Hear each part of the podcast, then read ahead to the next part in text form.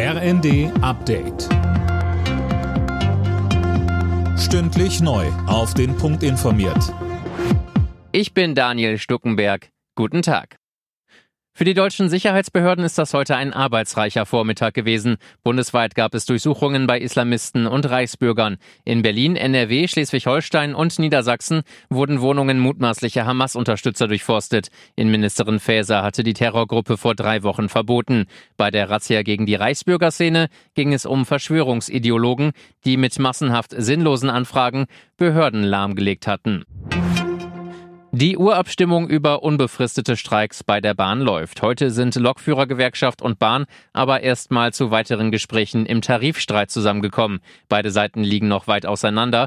Trotzdem zeigte sich Bahnpersonalvorstand Seiler zuversichtlich. Wir wollen verhandeln, wir wollen Ergebnisse erzielen, wir wollen keine weitere Eskalation. Wir sind äh, hier zusammengekommen, um auch am Ende zu Kompromissen und zu Lösungen zu kommen.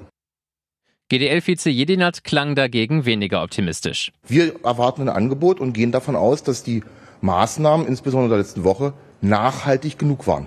Zu weiteren Warnstreiks gab es noch keine Angaben. Die Niederlande rücken nach rechts. Bei der Parlamentswahl hat Rechtspopulist Geert Wilders die meisten Stimmen geholt. Mehr von Holger Dilk. 37 der insgesamt 150 Sitze gehen an den Islamfeind und Einwanderungsgegner.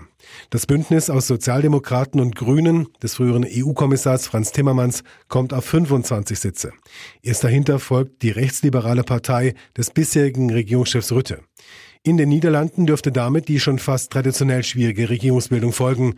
Vor der Wahl hatten alle größeren Parteien ein Bündnis mit Wilders ausgeschlossen.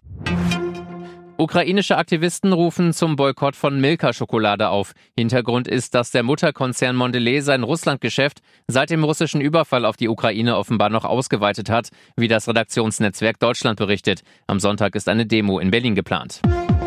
Alle Nachrichten auf rnd.de